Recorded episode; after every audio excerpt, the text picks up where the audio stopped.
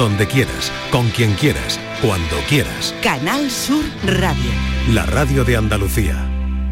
Nueva hora en la tarde de Canal Sur Radio, la gastritis, y aquí empezamos el espacio por tu salud, es la inflamación de la mucosa del estómago.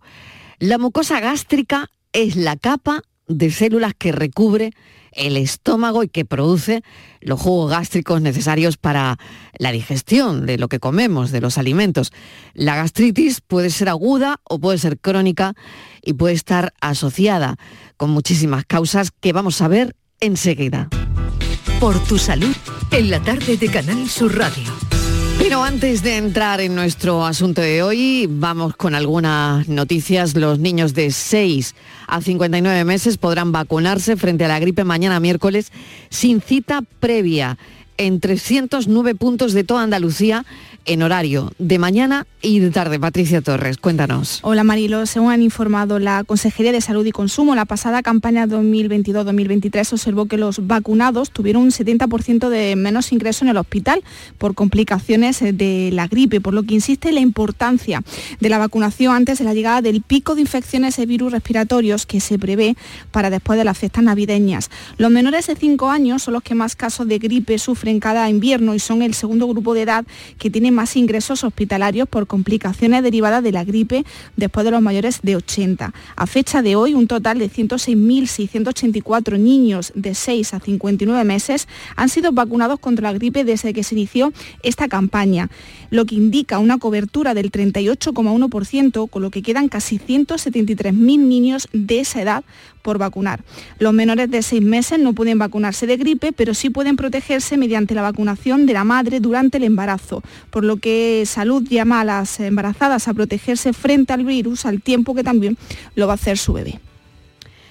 Pues ese es el asunto. Niños de 6 a 59 meses que se pueden vacunar frente a la gripe mañana miércoles sin cita previa. Por otro lado, el Virgen del Rocío de Sevilla, mejor centro andaluz por octavo año consecutivo, según el índice de excelencia hospitalaria, Patri. El resto del ranking de Andalucía lo completa el Hospital Universitario Reina Sofía de Córdoba, que mantiene la segunda posición, el Hospital Quirón Salud Sagrado Corazón de Sevilla, que gana un puesto, se sitúa tercero y precede al Hospital Universitario Virgen Macarena. Cierra el top 5 de centros andaluces el Hospital Universitario Virgen de las Nieves, que no formaba parte del ranking desde la edición del año 2021, un cambio que deja este año fuera de la clasificación al Hospital Universitario de Valme. El índice de excelencia hospitalaria y autonómico se erige como el termómetro sanitario que anualmente mide el nivel de excelencia de los centros hospitalarios del país que tiene su reflejo, entre otros aspectos, en su personal altamente cualificado, que incluye algunos de los mejores médicos especialistas en Europa, las inversiones significativas en infraestructura hospitalaria y en tecnología médica, el alto nivel científico, la forma en que se aborda la atención al paciente con un creciente énfasis en la humanización de los cuidados y también por la amplia accesibilidad característica del sistema de salud español Mariló. Muy bien, pues es otro de los titulares del día, el Virgen del Rocío de Sevilla, mejor centro andaluz por octavo año consecutivo. Patricio Torres, muchísimas gracias. Hasta mañana. A ti, un abrazo. Hasta ahora. Bueno, vamos con la gastritis, pero antes vamos a recordar los teléfonos del programa por si quieren llamar al digestivo que hoy me acompaña. Estos son nuestros teléfonos. 95 1039 105 y 95 1039 16. Hablamos hoy de la gastritis con el doctor Javier Ampuero Rojo, que es especialista del aparato digestivo del Hospital Universitario Virgen del Rocío de Sevilla, vicepresidente de la Sociedad Andaluza de Patología Digestiva, investigador principal en el Instituto de Biomedicina de Sevilla y profesor de la universidad. Muchísimas gracias, doctor Ampuero. Gracias por acompañarnos. Eh, buenas tardes, muchas gracias a vosotros por la invitación. Bueno, vamos a ver cuáles son las causas más comunes de la gastritis. Bueno, en principio, eh, gastritis tenemos, como tú bien has comentado al, principio de la introducción, como dos grandes tipos, ¿no? Una gastritis más aguda y otra gastritis más crónica. La gastritis aguda más eh, asociada bueno, pues a, un trastorno digestivo durante unos pocos días, generalmente autolimitado y la gastritis crónica porque sí que puede durar ya mucho más tiempo. Ahí sí que podemos separar algunas causas que son comunes quizá y otras que son diferentes. Por ejemplo, yo creo que el programa este es muy propicio estos días porque dentro de la, de la gastritis aguda pues fundamentalmente están pues las comidas copiosas. Claro, por eso hemos enfocado el, tema, doctor, claro, claro que sí. Mm. Sí, sí, sí, sí, yo creo que, habéis acertado en ese sentido de, pleno y seguro que muchos de los de la gente que nos está escuchando, ¿no? Pues estos días, hoy ya, después de haber pasado la, la Nochebuena, mm. el día de Navidad, pues seguro que tienen alguna molestia abdominal, que generalmente pues van a ser de carácter leve y que son dos, tres días, en el momento que uno vuelva un poco a su ritmo de una dieta más o menos habitual, pues desaparecerá, ¿no?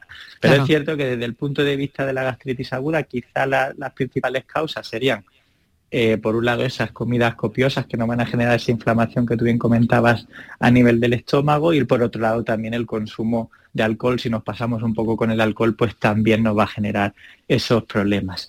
A veces también cuando nosotros tomamos algún eh, antiinflamatorio, nos hemos hecho mm. daño en la rodilla, en un tobillo durante mm. una semana, pues también nos puede generar una, una gastritis aguda. Ya desde el punto de vista de lo que serían gastritis crónicas, pues ahí quizá tendríamos que, indagar un poco más, aunque muchos de los factores van a ser similares. También, por ejemplo, el consumo de, antiinflamatorios. Una persona, por ejemplo, pues que tenga un lumbago y, que le afecte durante un mes, dos meses, ¿no? Pues si hay un consumo más o menos crónico de antiinflamatorios también. Aquí se incluiría también la, aspirina, ¿no? El ácido acetilsalicílico. Muchas personas hoy en día lo toman como prevención de enfermedades cardiovasculares, pues hay que tener un poquito de, cuidado con este, con este fármaco. También desde un punto de vista más crónico, el hábito tabáquico también nos puede, nos puede generar algún tipo de problema y, agravar incluso esa, esa, gastritis crónica. Simplemente el hecho de la edad, sabemos que la prevalencia y la aparición de síntomas es mayor conforme aumenta la edad, sobre todo a partir de los 50 años. Y bueno, luego hay algunas enfermedades un poquito más eh, específicas, ¿no? Como serían, por ejemplo, algunas gastritis autoinmunes, en las cuales pues nuestras defensas, en vez de, digamos, atacar a las bacterias o a los virus, pues se equivocan, se nos giran, ¿no? Y atacan alguna estructura propia nuestra, en concreto, en la gastritis autoinmune, pues atacan a un tipo de célula que está dentro del estómago y que también puede generar una, una gastritis crónica, ¿no? Es decir, hay diversos factores, algunos más asociados a las formas más agudas y otros más asociados a las formas crónicas. ¿Y cuáles son los síntomas típicos de la gastritis? Lo hemos dicho, ¿no? Que se puede confundir perfectamente ahora mismo con, bueno, con haber comido copiosamente, haber bebido más de la cuenta. Pero esos síntomas típicos que nos hagan sospechar que tenemos una gastritis, yo no sé, doctor, si incluyen vómitos también. Pues eh, realmente muchas veces casi como un cajón desastre, ¿no? Donde podemos incluir como diversas afectaciones. Claro, y que incluso muchas veces no es exactamente una gastritis, es a lo mejor pues una esofagitis, ¿no? Que es, bueno, inflamación, pero en este caso ya no tanto del estómago, sino del esófago. Y hay cosas a veces que se superponen, pero en líneas generales eh, no hay síntomas muy, muy, muy específicos que nos digan directamente pensar que hay una gastritis, tenemos que hacer un cierto diagnóstico diferencial, pero bueno, en definitiva son molestias abdominales, alteraciones, por ejemplo, de la, de la digestión, a veces la gastritis puede estar asociada a ciertos ardores, aunque esto quizás es un poquito más específico de la esofagitis. A veces puede haber náuseas, o sea, distensión abdominal. La sintomatología puede ser más o menos florida en función de, bueno, si es una gastritis más o menos leve o más o menos severa que se pueda acompañar además de, otros trastornos. Incluso a veces se puede confundir eh, con algún tipo de, patología en la vía biliar, ¿no? de, alguna litiasis en un momento dado. Es decir, a, veces no, no, es fácil, pero en cualquiera de los casos el diagnóstico suele ser clínico, suele ser en base al interrogatorio, a la anamnesis que le hacemos al paciente y por eso es muy importante pues indagar lo máximo posible en bueno, los síntomas que tiene cuando aparecen, no es lo mismo que aparezcan después de comer a, que aparezcan eh, en ayunas, en fin. Toda esa información que nos pueda dar el paciente es muy importante y muy útil porque es lo que nos va a dirigir a nosotros eh, hacia un diagnóstico correcto. Y luego, eh, doctor, em, estamos hablando del diagnóstico, ¿no? Eh, ¿Cuáles serían los métodos más comunes para, para hacer ese diagnóstico, ¿no? Ya hemos visto que el diagnóstico diferencial que está ahí, ¿no? Em, hablar con el paciente, interrogar, ¿no? Eh, preguntar, ¿no? Como usted decía, si aparece por la mañana, si aparece después de comer. Pero yo quería hablar de la endoscopia. ¿Sirve también este método? Sí, sí, sí sirve. Eh, digamos, esto es un proceso que, vamos como de, lo mayor a, menor, ¿no? En ese sentido, ¿no? Entonces, de alguna manera, eh, lo principal desde mi punto de vista es esa eh, actitud que tenemos que tener nosotros un poco detectivesca, ¿no? En base a, muchas preguntas, como, como acabo de comentar, en base, pues, a cuándo aparecen los síntomas, cuándo ceden, cuánto duran, ¿no? Una vez que aparecen, eh, si se acompañan de alguna otra cuestión más. Y generalmente, si nosotros hacemos un buen abordaje eh, en la anamnesis, suele ser más o menos suficiente para que nosotros podamos enfocar el cuadro. Es cierto que alguna vez podemos tener alguna duda, pero en general puede ser más o menos eh, suficiente. Como pruebas específicas que tú mencionabas, pues en principio una analítica, por ejemplo, que suele ser de lo más habitual, pues no nos va a arrojar mucha información en este sentido. Puede haber algún dato, alguna vez de la gastritis es un poco más severa, pues puede estar asociada a algún tipo de anemia, en fin, alguna, algún dato podría darnos, pero no, no confirmatorio. Sí que es cierto, las pruebas de imagen tampoco, una radiografía, por ejemplo, pues tampoco nos va a poder ayudar. Y sí que es cierto lo que tú comentabas, que la endoscopia, que no deja de ser, para que todo el mundo lo entienda, meter un tubo por eh, la boca hasta llegar al estómago con una cámara y ver cómo está esa mucosa, gástrica, sí que nos puede permitir eh, ver en, en muchos casos que haya una gastritis. De hecho, muchas veces ocurre en nuestra práctica clínica, en nuestro día a día, que solicitamos una endoscopia por otro motivo diferente y hacemos la endoscopia y vemos que hay una gastritis, ¿no? Porque muchas veces la gastritis puede estar presente incluso sin dar ningún síntoma. esto también, claro, y esto también hay que tenerlo en cuenta, ¿no? Muchas veces es un hallazgo incidental. Ya digo, hacemos la endoscopia por otro motivo claro. y, y, y lo encontramos, ¿no? Pues ya de paso me voy a detener, doctor, en la, endoscopia, porque hay mucha gente que nos, bueno, pues que le tenemos cierto, pues eso a que, al tubo, ¿no? Mm, y, bueno, y habría que contarle a los oyentes mm, cómo son las endoscopias, ¿no? Y cómo han ido evolucionando de alguna forma, porque, bueno, es, una, es una prueba importante, ¿no? Sí, yo creo que, las endoscopias, yo, como cualquier prueba eh, diagnóstica que hacemos en el ámbito hospitalario de cualquier especialidad, pues hombre, hay que tener eh, cierto respeto cuando son sobre todo abordajes invasivos. Dicho esto, es verdad que la endoscopia es un abordaje mínimamente invasivo, es decir, de todas las cosas que nosotros podemos hacer que sean invasivas, casi que es lo menor han cambiado muchísimo y ha evolucionado muchísimo, no solamente desde el punto de vista técnico, que eso el paciente pues difícilmente lo va a advertir, pero sí que lo vemos nosotros cuando tenemos que hacer la endoscopia, es muchísimo más fácil, los tubos son más flexibles, tenemos posibilidad de hacer eh, tomar muchas muestras de, forma diferente, en fin, todo en la medicina ido avanzando en los últimos años y evidentemente eso también, sino que quizá el cambio más grande que pueda advertir la población es que desde hace tres, cuatro años y prácticamente esto es extensible a toda nuestra comunidad autónoma, pues las endoscopias se hacen ya con el paciente sedado, ¿no? De, alguna manera eh, eso hace que el confort eh, de la prueba o, con, con, el que uno afronta la prueba ya sea diferente, ¿no? Si el paciente está dormido y por tanto yo algunas veces, algunas veces me pasa que el paciente se despierta después de haber terminado la prueba y no se cree que se la ha hecho, ¿no? Porque se despierta como diciendo, y esto es posible. Entonces, bueno, eso sí que es verdad que ha cambiado eh, absolutamente, absolutamente todo, ¿no? El, hecho de que las pruebas puedan ser sedadas. Vamos a recordar el teléfono del programa, que es este, por si tienen que preguntar alguna duda al doctor Ampuero, que es especialista del aparato digestivo.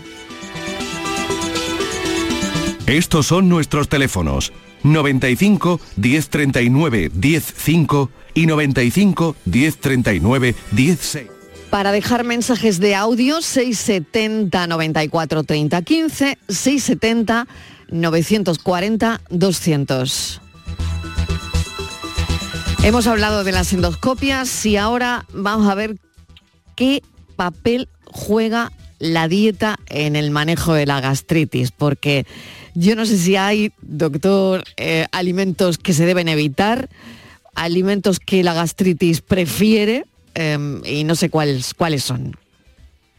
Sí, bueno, yo creo que esta es una pregunta eh, eh, muy pertinente y, que afrontamos con mucha asiduidad ¿no? en, la práctica clínica.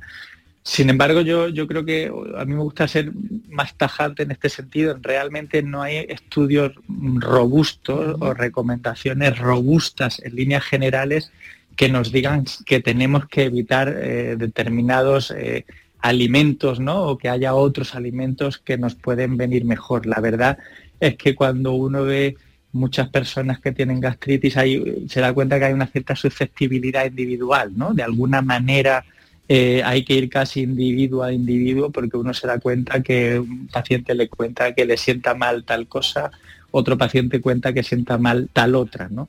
Y al final esto es, ir haciendo un abordaje un poco individual. En líneas generales, sí que comentábamos anteriormente, bueno, pues sobre todo cuando uno nota que el estómago está más sensible, evitar sobre todo comidas copiosas, con muchas grasas, quizás alimentos que nos puedan generar muchas flatulencias, ¿no?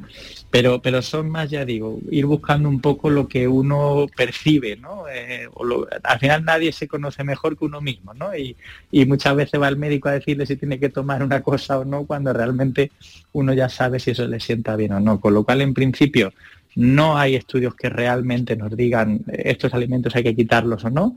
En líneas generales, evidentemente, pues reducir o evitar el consumo de alcohol o comidas copiosas, etcétera, especialmente pues, e, e, episodios como ahora lo que pueden ser las fiestas, ¿no? que, sí que pueden generar algún tipo de gastritis aguda, pero como más a largo plazo, un poco basándose eh, en la sensación individual ¿no? de cada uno. ¿Y cuáles son las complicaciones potenciales, eh, doctor Ampuero, de la gastritis, ¿no? Y, cómo se manejan esas complicaciones.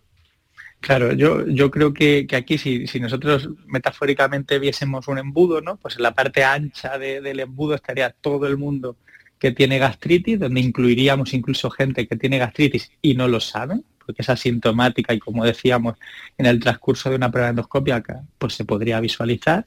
Si vamos bajando un poquito en ese, en ese embudo y haciéndolo un poquito más estrecho, pues la mayoría de las personas van a tener una gastritis más o menos transitoria y de carácter leve y por tanto va a ceder de forma autoilimitada y no le va a generar ningún problema.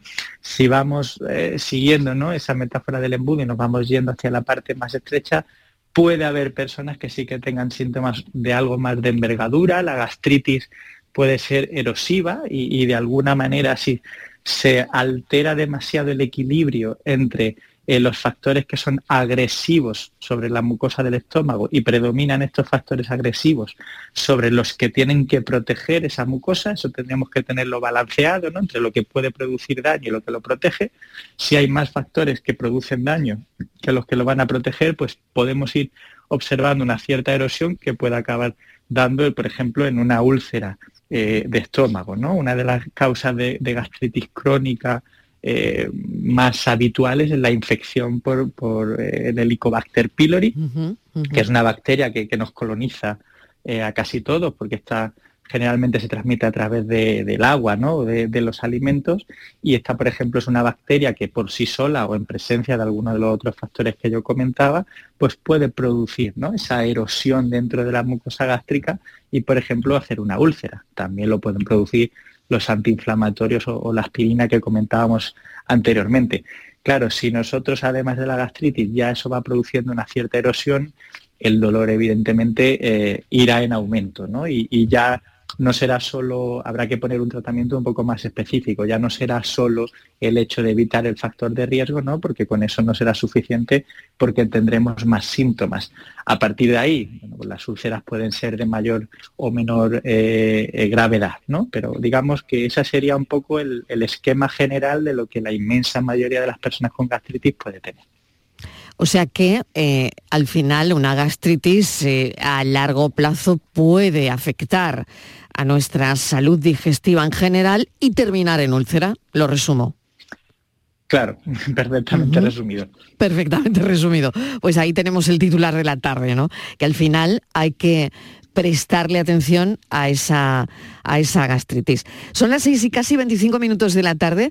Vamos a hacer una pequeña pausa para la publicidad y enseguida seguimos hablando de la gastritis con el doctor Ampuero Rojo. Recordamos de nuevo los teléfonos del programa. Estos son nuestros teléfonos 95 1039 105 y 95 1039 16. Aquadeus, ahora más cerca de ti, procedente del manantial Sierra Nevada, un agua excepcional en sabor, de mineralización débil que nace en tu región. Aquadeus Sierra Nevada es ideal para hidratar a toda la familia y no olvides tirar tu botella al contenedor amarillo. Aquadeus, fuente de vida, ahora también en Andalucía tiene sus riesgos y yo los conozco todos. Alba Carmona presenta su nuevo disco Cantora, un nuevo trabajo de estudio tributo a sus raíces musicales. Por culpa de este amor y tu Cantora, ya disponible en todas las plataformas digitales y puntos de venta habituales. Tengo el alma malería y de piedra el corazón. Canal Sur Radio. Para ahorrar agua, en casa tenemos dispositivos ahorradores en los grifos y las cisternas. Y la verdad es que se nota. Gracias a tu ayuda hemos logrado reducir el consumo de agua, pero la sequía persiste y la situación es grave, porque no hay agua que perder. Cuida cada gota. Emasesa, tu empresa pública del agua. Si necesitas recuperarte de una operación de cadera, rodilla o cualquier otro proceso médico, en Vallesol podemos ayudarte. Contamos con profesionales que te ayudarán a recuperarte más rápido y todo ello sin desplazamientos innecesarios y por mucho menos de lo que imaginas.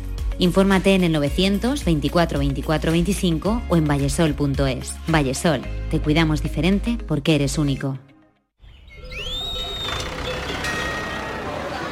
¿Lo escuchas? El entorno rural no está vacío, sino todo lo contrario.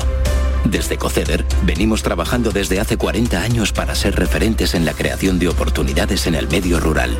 Ahora, con un plan de transformación digital que nos ayudará a potenciar nuestros pueblos con más y mejores medios, creando nuevas oportunidades. Campaña financiada por la Unión Europea Next Generation Plan de Recuperación, Transformación y Resiliencia, Gobierno de España. En nuestros hospitales, las enfermeras cuidan y protegen tu salud las 24 horas del día con rigor y solvencia. Ellas aportan seguridad y calidad asistencial. Enfermera, tu profesional de confianza. Es un mensaje del Sindicato de Enfermería SATSE Sevilla.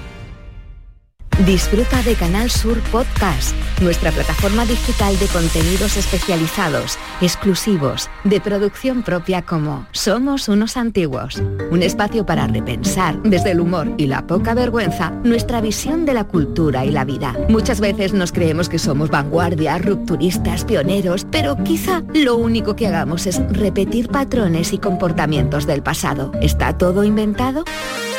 Canal Sur Podcast la tuya. Esta Navidad seguimos estando contigo en la noche de Canal Sur Radio con Rafa Cremades. La noche de Canal Sur Radio. Con las mejores sorpresas, la música, diversión y todo lo que ya sabes que tiene este club. La noche de Canal Sur Radio con Rafa Cremades. De lunes a jueves, pasada la medianoche. Canal Sur Radio. Somos más Navidad.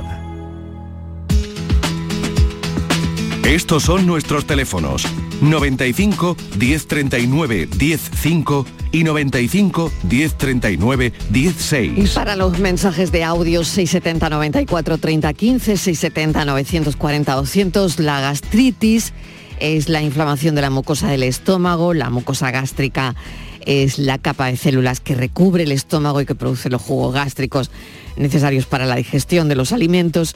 Y bueno, hemos hablado de las causas mm, de la gastritis que incluyen pues infecciones bacterianas como el Helicobacter pylori, como eh, el uso prolongado de ciertos medicamentos como antiinflamatorios, em, el consumo de, excesivo de alcohol, eh, trastornos autoinmunes, en fin. Y hemos hablado también del diagnóstico que generalmente se realiza mediante endoscopia donde se examina ese revestimiento del estómago y se toman muestras de tejido para analizarlo, ¿no?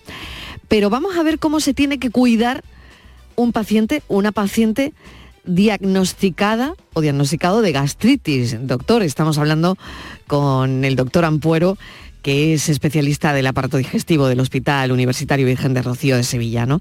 ¿Cómo se tiene que cuidar una persona que ya se le ha diagnosticado la gastritis? Bueno, en función, como, como tú bien acabas de resumir, eh, como los factores de riesgo son muy variopintos, pues en función un poco de lo que, de lo que en ese paciente en concreto haya sido lo que desencadena ese episodio de gastritis, pues así tenemos que hacer, ¿no? Por ejemplo, si el diagnóstico ha sido eh, de infección por Helicobacter pylori, pues tiene su tratamiento, como seguro que muchos oyentes ya habrán realizado, ¿no? Que es un tratamiento con antibióticos, con protector gástrico durante de 10 y 14 días hay diferentes, diferentes combinaciones. Si generalmente esa gastritis está en consonancia con el consumo de antiinflamatorios o de aspirina en pacientes, como yo decía también anteriormente, que lo utilizan como prevención de riesgo cardiovascular, pues la manera de cuidarse va a ser recibiendo además un tratamiento, un protector de estómago, ¿no? un inhibidor que se llama de, bomba de, protones, como puede ser, por ejemplo, el omeprazol. Si la causa es eh, autoinmune, pues también tendrá su abordaje específico, pero bueno, desde el punto de vista del, estilo de vida, que quizá es lo que, lo que más puede mm. estar en, nuestra mano, digamos, cuando, cuando somos pacientes, porque el resto queda eh, de parte del otro lado de la mesa, ¿no? de la parte del, médico, pues en cuanto al estilo de vida es fundamental evitar el consumo de alcohol y también el consumo de tabaco el tabaco tiene una serie de sustancias que hacen que no se pueda regenerar bien la mucosa del, estómago y que esa gastritis, por tanto, inicialmente leve, pueda profundizar, se pueda cronificar y que incluso pueda haber una, úlcera. Y luego en cuanto a los alimentos que comentábamos, no hay ninguna recomendación firme y, fuertemente recomendada en ese sentido, un poco eh, en función de cómo vaya viendo cada uno, pero es cierto que sobre todo en épocas que puede haber algunas personas que se vean más sensibles, que estén más delicadas del estómago, sí que sería recomendable evitar comidas eh, copiosas, sobre todo con, con muchas grasas, con alimentos que puedan generar flatulencias. ¿no? Y mm, bueno, me detengo en, los protectores gástricos, doctor, eh, sobre todo cuando se debe considerar ¿no? el uso de protectores gástricos, mm, porque bueno, pues esto está ahí eh, y, lo usamos, no sé si a veces sin tener que usarlos, pero bueno, quiero, ya que ha sacado usted el, asunto de los protectores gástricos para precisamente eso, la gastritis, em, ¿qué papel eh, tienen los protectores gástricos? Pues en ese tratamiento, en el tratamiento de la gastritis o en general, porque si he comido y me he pasado estas navidades, ¿uso un protector gástrico o no tengo por qué? Claro, yo, creo que este es un punto súper interesante y, me mm. alegra que, lo saques, que lo saques a la palestra.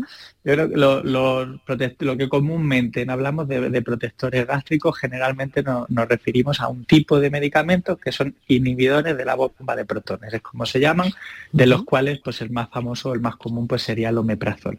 Es cierto que hay otros medicamentos que también pueden en contextos de gastritis más o menos leves o para fechas como en las que estamos, que son antiácidos, bueno, pueden eh, sernos relativamente útiles, pero yo creo que sí que podemos centrar un poco más el tema en, lo que comúnmente llamamos protectores gástricos, porque yo creo que es más interesante. De entrada, los protectores gástricos tienen un papel fundamental si la gastritis está causada, como yo decía, por el Helicobacter pylori. Dentro de las diferentes combinaciones de tratamiento con antibióticos siempre va incluido un fármaco que es un protector de estómago, que además hay que tomar la dosis doble, por lo tanto en ese contexto sería incluso parte de un tratamiento directamente para buscar la solución al problema de algunas personas que tengan una gastritis. Por otro lado, en pacientes que estén con un consumo crónico o bastante recurrente de antiinflamatorios y de aspirina, también se debe eh, combinar con un tratamiento con un protector de estómago porque eso nos va a evitar eh, que se vaya a producir una gastritis más crónica, incluso más severa, que pueda acabar profundizando en una úlcera, o sea que también desde ese punto de vista sería como la, solución a ese tipo de gastritis en esos pacientes. Y luego muchas veces nosotros ponemos eh, omeprazol de forma más o menos empírica, retomando un poco eh, las preguntas más iniciales, como el diagnóstico generalmente es eh, mediante la anamnesis que nosotros hacemos con el paciente, los síntomas y signos que nosotros podemos advertir.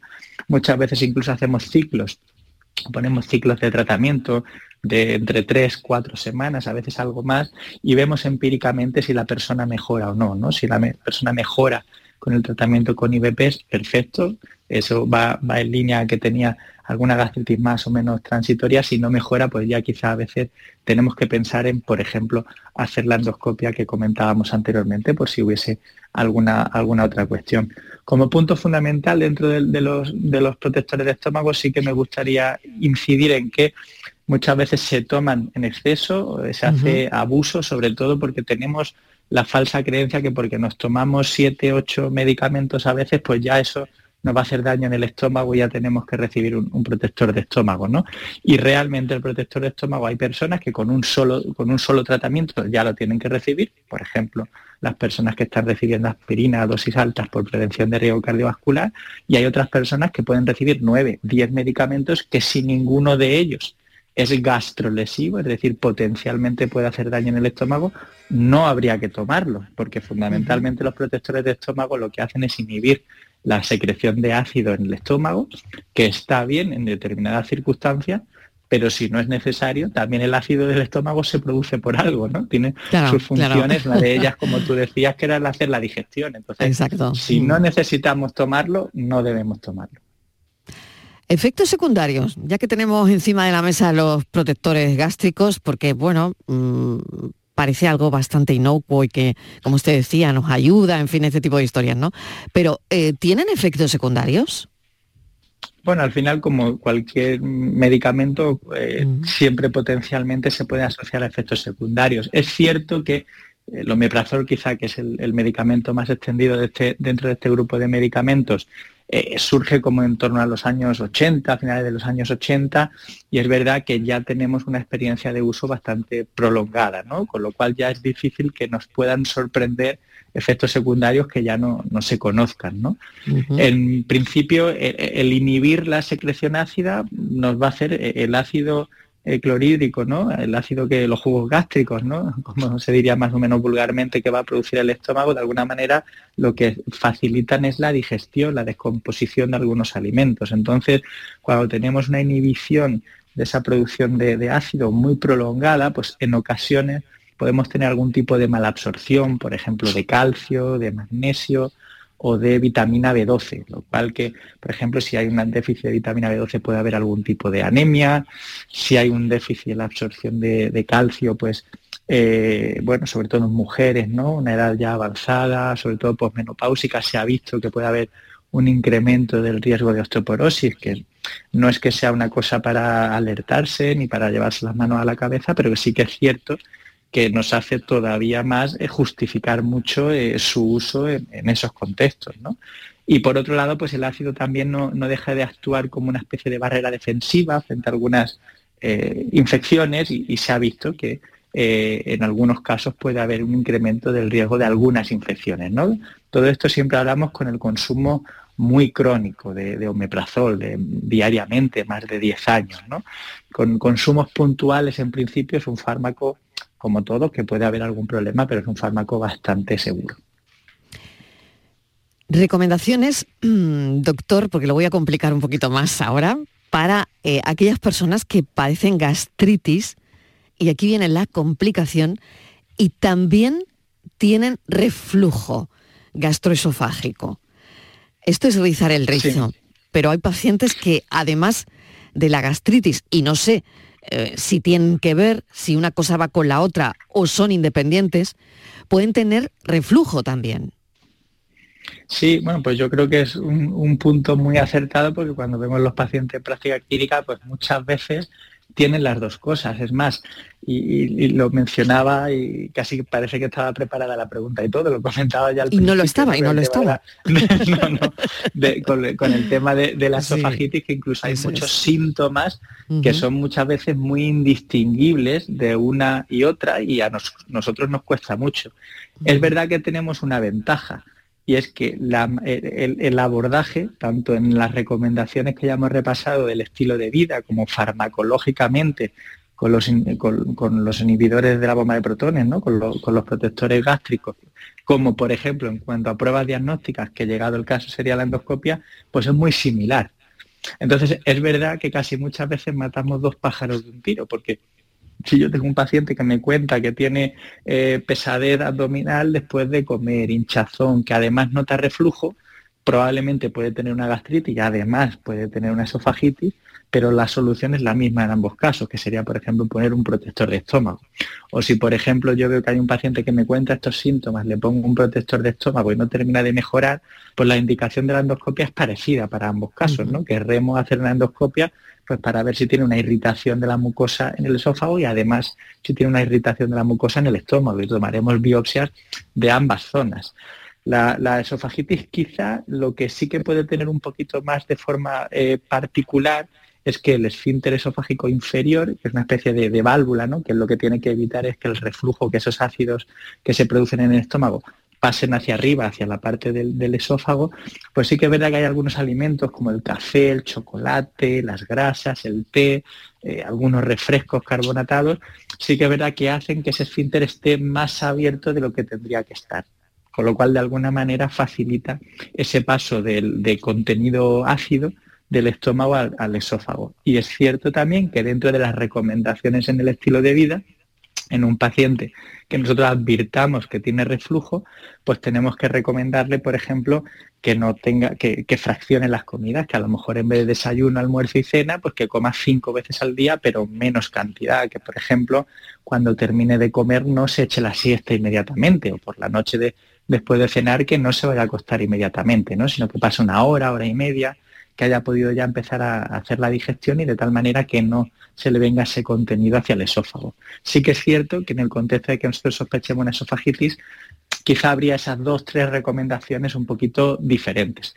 Pero en suma es bastante frecuente que vayan juntas, puesto que la mayoría de los factores de riesgo son, son parecidos y luego, por suerte, el abordaje diagnóstico y terapéutico también lo es. Pues esa era la pregunta, doctor Ampro. Eh, me van a pasar una, llamada que escuchamos con atención, es de Manuel de Cabra. Manuel, bienvenido, felices fiestas, ¿qué tal? Cuéntenos. Sí, buenas tardes, muchas gracias, igualmente. Adelante. Mire, yo es que quería preguntarle al doctor sobre, bueno, ya ha hablado algo de, los efectos secundarios que puede, yo es que llevo ya 20 años tomando meprazol y tengo inherediato. Y quería saber eso, si tiene efectos secundarios o no. Ya hago hablado de eso, desde luego. 20, años tomando abrazol, Manuel. Sí, Por una hernia de hiato. A ver, doctor, ¿qué le podemos comentar? Sí, bueno, en primer lugar, desearle felices fiestas a, Manuel. Eh, en principio sí que es verdad que cuando nosotros usamos cualquier fármaco, esto tenemos que poner en una balanza los riesgos y los beneficios. Y eso es fundamental, porque todos los medicamentos tienen efectos secundarios, pero obviamente cuando nosotros los prescribimos es porque pensamos que pueden tener un beneficio. Y esa es la relación que, en este caso, pues su doctor pues tendrá que valorar. Generalmente en un paciente, y sin conocer su caso en detalle, pero generalmente un paciente que tiene una hernia de hiato va a tener más tendencia a tener, de hecho es uno de los factores de riesgo, por ejemplo, que pueda dar reflujo, que pueda dar ardores, que pueda dar esofagitis. Entonces, claro, en un contexto así, evidentemente no podemos tener a un paciente con una alteración de la calidad de vida mm, tan importante que, esté continuamente. Hay, hay personas con, con, reflujo que lo pasan muy mal, que realmente están muy afectados diariamente. Entonces, ahí claramente es mucho mayor el beneficio que vamos a obtener de un, de un tratamiento en este caso del omeprazol, que sería crónico, respecto a los posibles o potenciales efectos secundarios que pueda tener. Yo creo que depende mucho de la indicación y de ese balance eh, riesgo-beneficio. En principio, y también para un poco tranquilizar, aunque ya hace muchos años ya que se usa el omeprazol y ya más o menos se conoce todo lo que puede ocurrir eh, con, su, con su uso.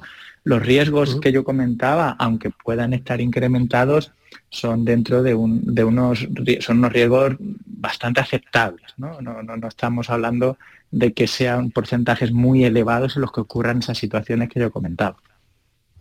Manuel, pues felices fiestas. Vale, pues muchas gracias. ¿eh? Un abrazo. Loli de Málaga nos llama. Loli, ¿qué tal? Bienvenida, cuéntenos.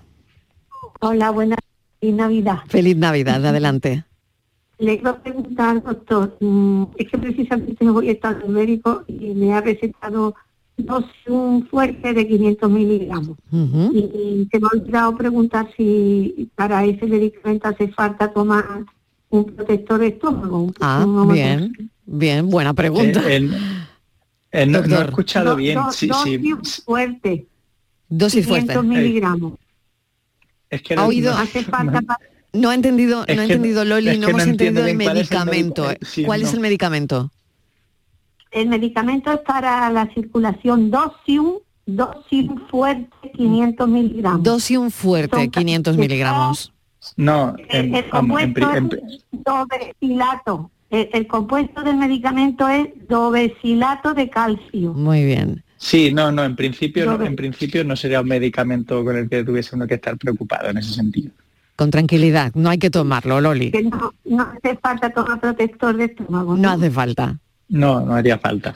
Ah, porque es que yo hay medicamentos, por ejemplo, la aspirina es, que claro. fatal. Claro. Mm, entonces no la puedo tomar.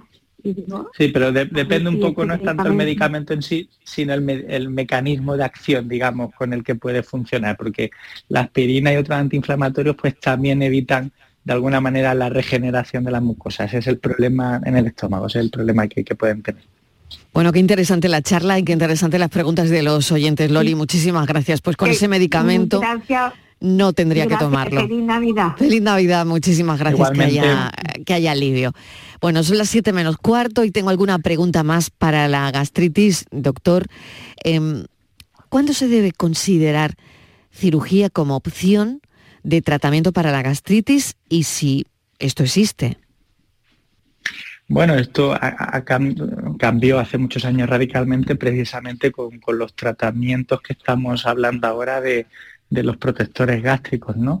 El problema fundamental no es tanto la gastritis, que no, tiene, no tiene opción quirúrgica, sino que es verdad que hace años, o hace 30 años, 40 años, seguro que alguien que nos esté escuchando recuerda, pues a lo mejor algún familiar más mayor, eh, sí que con relativa frecuencia las gastritis podían llegar a producir úlceras. Y en el seno sí que es cierto del, desarrollo de la úlcera, donde se podían producir incluso hemorragias importantes, que eso hoy en día es eh, francamente difícil eh, llegar a verlo, pero hace años sí que era posible. En ese contexto de úlceras que se podían incluso perforar la pared del estómago, que podía haber una hemorragia importante, en ese contexto sí que, eh, sí que se hacían eh, diferentes intervenciones quirúrgicas. La realidad a día de hoy es que no, tiene ya cabida, es, vamos, una gastritis seguro que no, incluso una úlcera, he llegado el caso, es bastante difícil. Generalmente se va a poder conseguir cicatrizar más o menos con, estos protectores gástricos. En algún caso puede llegar a necesitarse cirugía, pero es algo que, hoy en día ha quedado bueno, más, más apartado, ¿no? ¿no? No es necesario. Inmaculada de Sevilla nos está llamando. Inmaculada, ¿qué tal? Bienvenida. Hola, buenas tardes. Buenas tardes, adelante. Hola, ¿me oyen bien? Que voy, voy en el coche, ¿me oyen bien? Sí, sí, Sí. Bien, bien, lejos, pero bien. Vale. Bueno, mi pregunta, bueno, mi pregunta era, yo tengo, yo hace 20 años que tomo omeprazol, eh, porque tengo un esófago de barre, un esófago de barre y una hernia de hiato. Entonces yo le quería preguntar, yo el, el omeprazol ya me lo tomo con los ojos cerrados, sin pensarlo, pero yo le quería preguntar al doctor que, que ¿Cuándo se debe de operar un esófago de barre? Si se opera, si no se opera, si esto es para siempre. Porque no me queda muy claro cuando voy a consulta sobre este tema. Muy bien, pues vamos a ver si podemos aclararlo, doctor. Sí. Bueno, esto es, una, parte como más avanzada ¿no? de, la conversación que estábamos teniendo hasta ahora. El esófago de Barre generalmente eh, va a ser una lesión que se produce en el esófago, no estaríamos ya hablando del estómago, sino en el esófago un poco parecida a lo que yo comentaba. Generalmente se va a producir una agresión por, los ácidos a nivel del estómago sobre la mucosa del esófago, generalmente abajo, casi en la transición entre el esófago y, el estómago. Eh, se va a producir una inflamación muy importante que puede estar agravada por otros factores de riesgo, como por ejemplo el hábito tabáquico. Y es cierto que el esófago de Barrett ya eh, compromete un poco más y hay que tener un poco más de cuidado porque el esófago de Barrett se considera una lesión preneoplásica. Es decir, que hay que vigilar muy bien porque es un precursor de cáncer de esófago. Eso no significa que sea un cáncer de esófago, pero es un precursor. Es decir, tiene que estar muy bien vigilado. Una de las cuestiones fundamentales es como gran parte de ese proceso que se ha producido es precisamente por los ácidos eh, que se producen en el estómago, precisamente por eso pues lleva muchos años eh, la, oyente eh, con el omeprazol, ¿no? intentando disminuir en lo posible esa cantidad de ácido que se secreta para que no siga generando inflamación a nivel del esófago.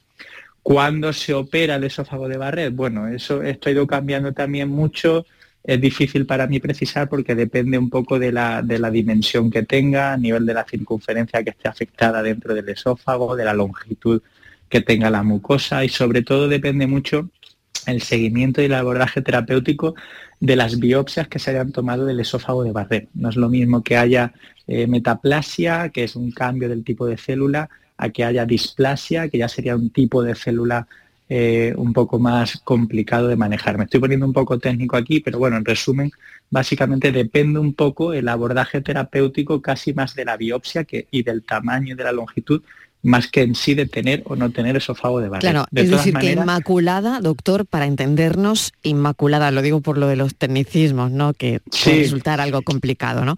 Eh, inmaculada... Soy experta en esófago. Sí, sí, sí, sí. Soy experta en esófago de barre. Totalmente. el mío es sin displasia, según la endoscopia que me hago endoscopias cada año. Y bueno, son sin displasia y son esófagos de, de barre tipo 1. Entonces, por eso no sé si yo, eso se podría operar y en yo principio, más tranquila porque sé que... sí. sí. Bueno, en principio esto vuelve a ser lo mismo igual que con los medicamentos, riesgo-beneficio. Operarse también tiene sus problemas, ¿no? Entonces hay que tener mucho cuidado y si no hay una displasia, bueno, generalmente no, no, está mal la situación dentro de todo y simplemente ya hay el último apunte para no enrollarnos mucho más con esto, va ganando mucho terreno también y cada vez en más hospitales se hace lo que se llama radiofrecuencia, que básicamente es quemar eh, como si fuese con electricidad, por decirlo de alguna manera, todo lo que es la mucosa esofágica, ¿no? Y muchas veces con eso eh, va ganando más terreno cada vez, ¿no? Simplemente lo, dejo ahí, que, o sea, que operarse es lo hacen. El último escalón, doctor. Siempre, la operación es el último escalón y va a depender directamente de los resultados que tenga de sus biopsias, ¿no? Efectivamente. Muy bien. Inmaculada, mucha suerte. Un beso. Un beso enorme. Gracias. Esperemos que le hayamos podido aclarar pues lo que necesitaba, ¿no? Eh, doctor Ampuero, mil gracias. Ha sido una conversación magnífica y hemos hablado largo y tendido de la gastritis, del reflujo, que lo hemos eh, apuntado después y también ahora, fíjese, ¿no? Ha ido creciendo la conversación hasta el esófago de muy completa. Muy completa la sesión. La sesión clínica de hoy de este Por Tu Salud. Muchísimas gracias, doctor Javier Ampuero Rojo, que le espero otro día, especialista del aparato digestivo del Hospital Universitario Virgen del Rocío de Sevilla. Gracias, un saludo, doctor. Muchas gracias por la invitación. Felices fiestas. Felices fiestas. Y antes de mm, la publicidad, les lanzo la pregunta que vamos a contestar, que la de hoy es la siguiente. ¿Es verdad que los ataques de gota ocurren de noche en muchas ocasiones? Lo contestamos enseguida. La tarde de Canal Sur Radio con Mariló Maldonado. También en nuestra app y en canalsur.es.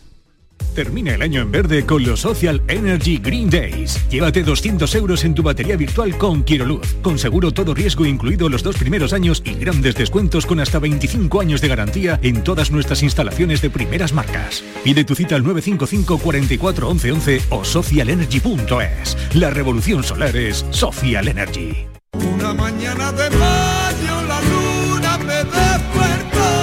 Medina Zahara presenta su nuevo disco El Sueño Eterno un nuevo trabajo de estudio que supone un nuevo renacer para la histórica banda. El sueño eterno. Revive la más pura esencia de Medina Azahara. Ya disponible en todas las plataformas digitales y puntos de venta habituales.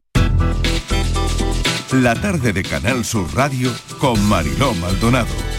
Es verdad que los ataques de gota ocurren de noche. En muchas ocasiones va a contestar esta pregunta la doctora Blanca Hernández, reumatóloga en el Hospital Universitario Virgen Macarena de Sevilla. Doctora Hernández, bienvenida. ¿Cuál es la respuesta?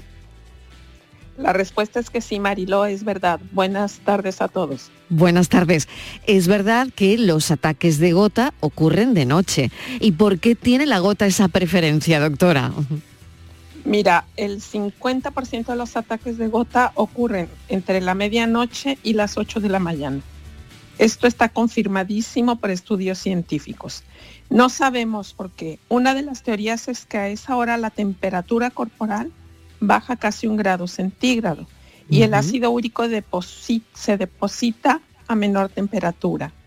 La otra segunda es que nos quedamos quietos y nuestras articulaciones no se mueven lo que propicia que se acumulen ahí los cristales de urato y, sustancias inflamatorias. Y una tercera tiene que ver con una hormona que se llama cortisol, que es antiinflamatoria, que tiene su pico más bajo a las 4 de la mañana.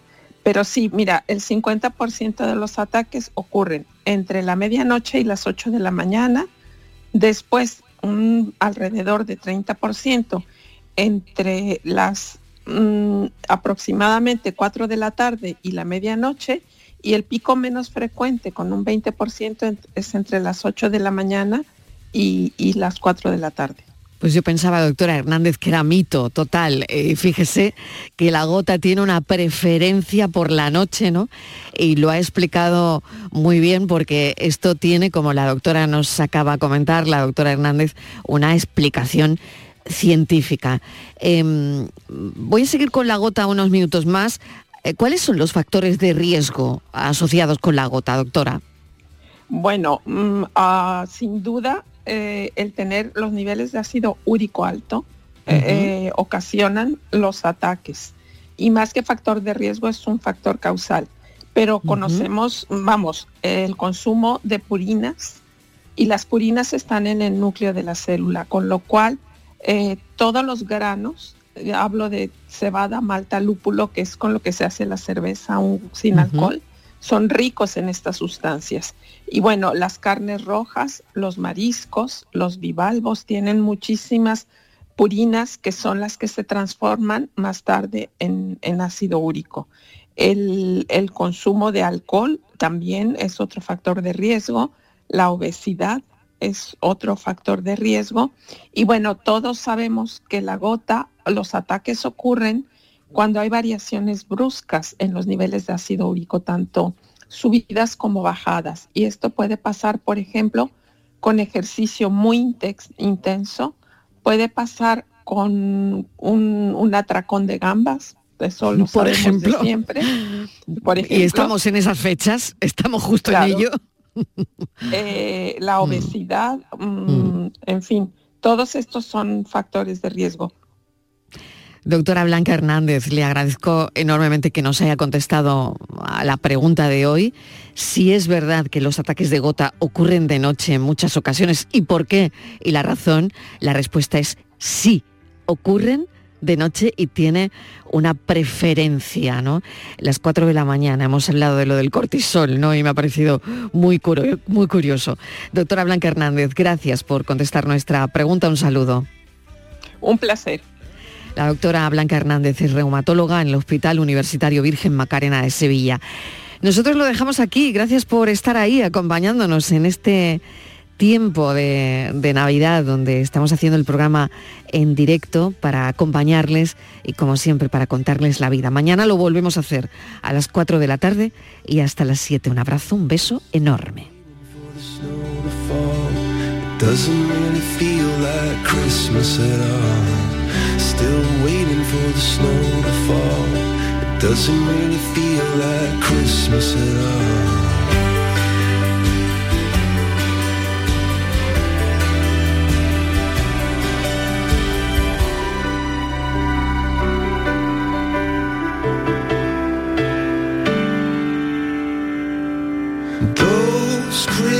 Christmas light